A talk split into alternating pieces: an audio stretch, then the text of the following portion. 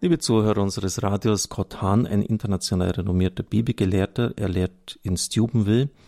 Im St. Uri Verlag ist das Buch Gott der Barmherzige, der Weg zur Beichte herausgekommen. Ich kann es Ihnen nur empfehlen.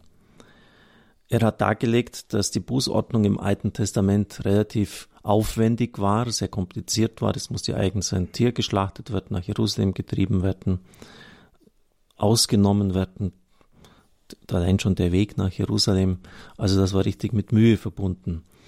Und nun bringt er eine neue Ordnung im Gericht als drittes Kapitel. Israels Reueakte gingen menschlich sehr nahe.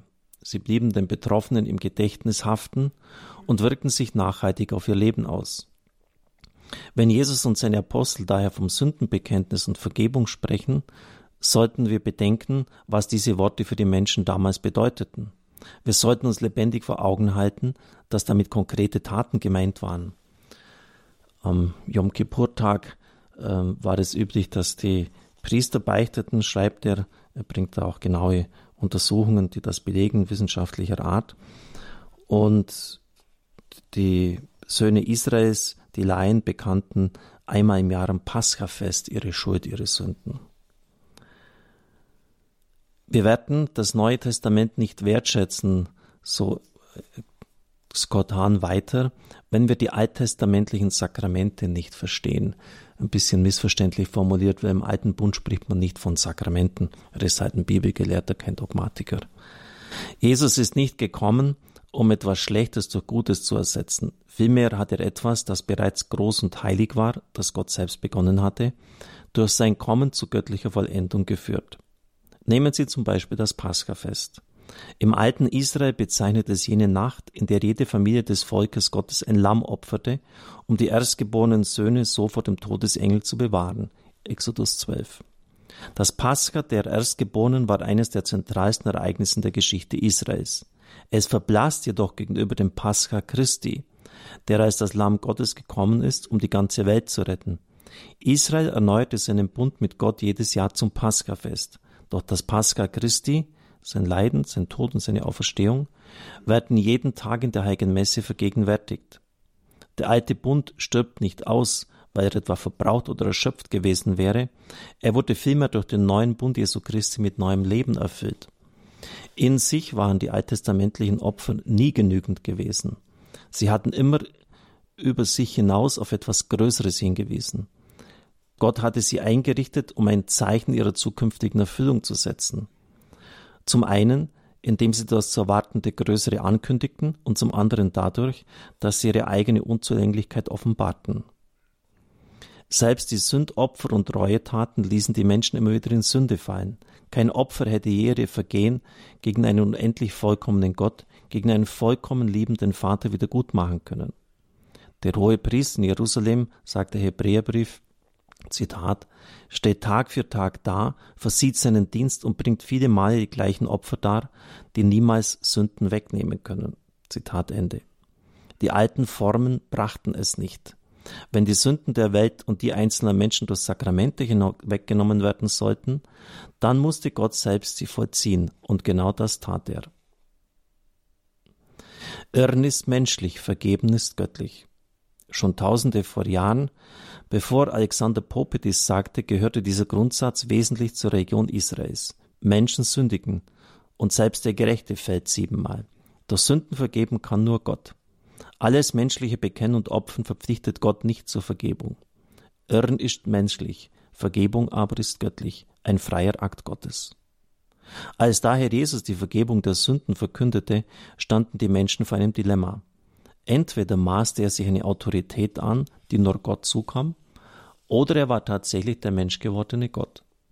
Nirgends wird das so dramatisch deutlich wie in der Geschichte von der Begegnung Jesu mit dem Gelähmten, die in drei von vier Evangelien berichtet wird. Er nimmt dann die Markus-Version, zweites Kapitel, Verse 5 bis 11. Jesus sagte zu dem Gelähmten, Mein Sohn, deine Sünden sind dir vergeben.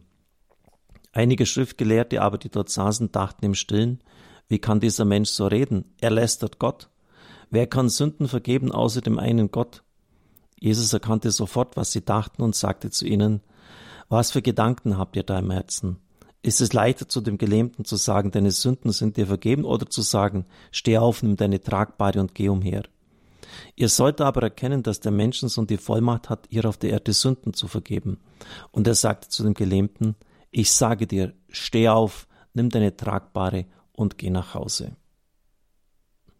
Deine Sünden sind dir vergeben. Damit nimmt Jesus eine Vollmacht für sich in Anspruch, die nicht einmal dem hohen Priester im Tempel zukam.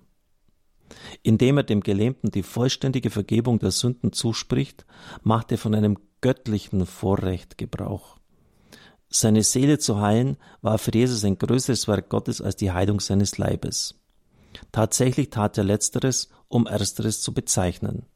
Die körperliche Heilung war ein äußeres Zeichen für das größere innere Geschehen.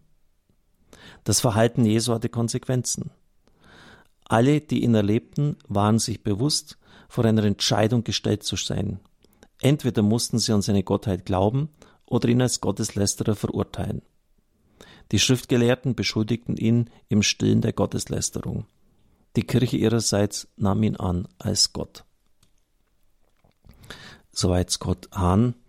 Und das Besondere ist ja, Sie wissen das von Ostern her, Johannes 20, dass die Vergebung der Sünden jetzt nicht nur von Jesus Christus als dem Sohn Gottes in Anspruch genommen worden ist, sondern an die Kirche weitergegeben wurde. An die Priester, an die Apostel. Wem ihr die Sünden erlasst, sind sie erlassen. Wem ihr die Vergebung verweigert, dem ist sie verweigert. Es ist immer wichtig, die Dinge im Kontext zu sehen. Gerade auch das revolutionär Neue, das Jesus gebracht hat, erschließt sie vom Alten Testament her. Nicht einmal dem hohen Priester war es möglich, Sünden zu vergeben. Und deshalb natürlich auch die Frage, wer ist dieser Mensch, dass er sich das anmaßt, Sünden zu vergeben. Und wenn wir gefragt werden, ja, was ist denn jetzt wichtiger, was ist denn das Entscheidende, dass ein Gelähmter wieder aufsteht oder dass seine Sünden vergeben werden? Ich glaube, wenn wir ehrlich sind, dann werden viele sagen, weil wir für die geistigen Wirklichkeiten schon blind sind oder sie gar nicht mehr wahrnehmen, sie sind ja auch nicht sichtbar, natürlich die Heilung, dass der aufsteht. Jesus setzt aber die Gewichte richtig. Er sagt, das ist keineswegs der Fall. Sündenvergebung ist viel wichtiger, viel entscheidender, viel größer, als dass ein Gelähmter aufsteht. Wenn das stimmt, warum vernachlässigen wir dann so sehr dieses Sakrament der Beichte? Es gibt so viele Menschen, die rechthaberisch sind, die in keinster Weise bereit sind, sich selber auch nur einen Millimeter kritisch zu reflektieren. Das ist wirklich dramatisch. Der wesentliche, der tiefste Grund ist, weil sie über sich selbst nicht zu Gericht sitzen, sondern immer nur über andere. Das ist der tiefste Grund für diese Selbstverliebtheit, weil sie sich nie kritisch mit sich selbst befassen oder viel zu wenig. Und dazu ist die Beichte wichtig. Es ist wichtig, dass wir uns immer wieder kritisch reflektieren, ist mein Verhalten so in Ordnung? Wir sind viel zu schnell dabei, uns Passierscheine auszustellen. Ja, selbstverständlich, wenn alle so wären wie ich, dann wäre die Welt in Ordnung. Aber das ist verkehrt. Die Heiligen sagen, es gibt keine Heiligkeit ohne Selbsterkenntnis. Leute, die sich selbst anlügen, die sich selbst für wunderbar halten, für vollkommen, für richtig, sind sehr weit weg vom Reich Gottes, sehr weit weg. Es muss sie doch irgendwie nachdenklich stimmen, dass die größten Heiligen der Kirche, die Christusgestalt des Mittelalters war, Franziskus, von sich immer ein ganz tiefes Sündenbewusstsein hatten. Warum? Weil sie Gott ganz nahe waren, dem Allheiligen, dem Großen, und von daher sich selbst erkannten. Und wenn wir sagen, na ja, mit meinen Sünden ist ja gar nicht so schlimm und ich habe eh keine und im Grunde genommen verstehen noch gar nicht, warum meine Heilsprechung nicht längst schon eingeleitet worden ist, wenn wir so eine innere Haltung haben, dann zeigt das, dass wir sehr weit weg von Gott sind, dass wir von Gott ganz klein denken, dass wir von seiner Heiligkeit letztlich noch gar nichts begriffen haben und dementsprechend auch nicht von unserer Sündhaftigkeit. Also ich möchte Sie ein bisschen hier, entschuldigen Sie, wenn ich so formuliere, wachküssen, dass Sie einfach mal selber kritisch da reflektieren. Wie schaut das aus mit meiner Bereitschaft zur Umkehr? Gerade in familiären Situationen kann das nämlich extrem belastend sein, wenn, wenn, Leute, wenn Ehepartner einfach immer nur beim anderen die Schuld suchen. Und der Seelsorge habe ich viel damit zu tun. Mehr möchte ich jetzt nicht sagen. Es segne und behüte sie der mächtige und gütige Gott, der Vater, der Sohn und der Heilige Geist. Amen.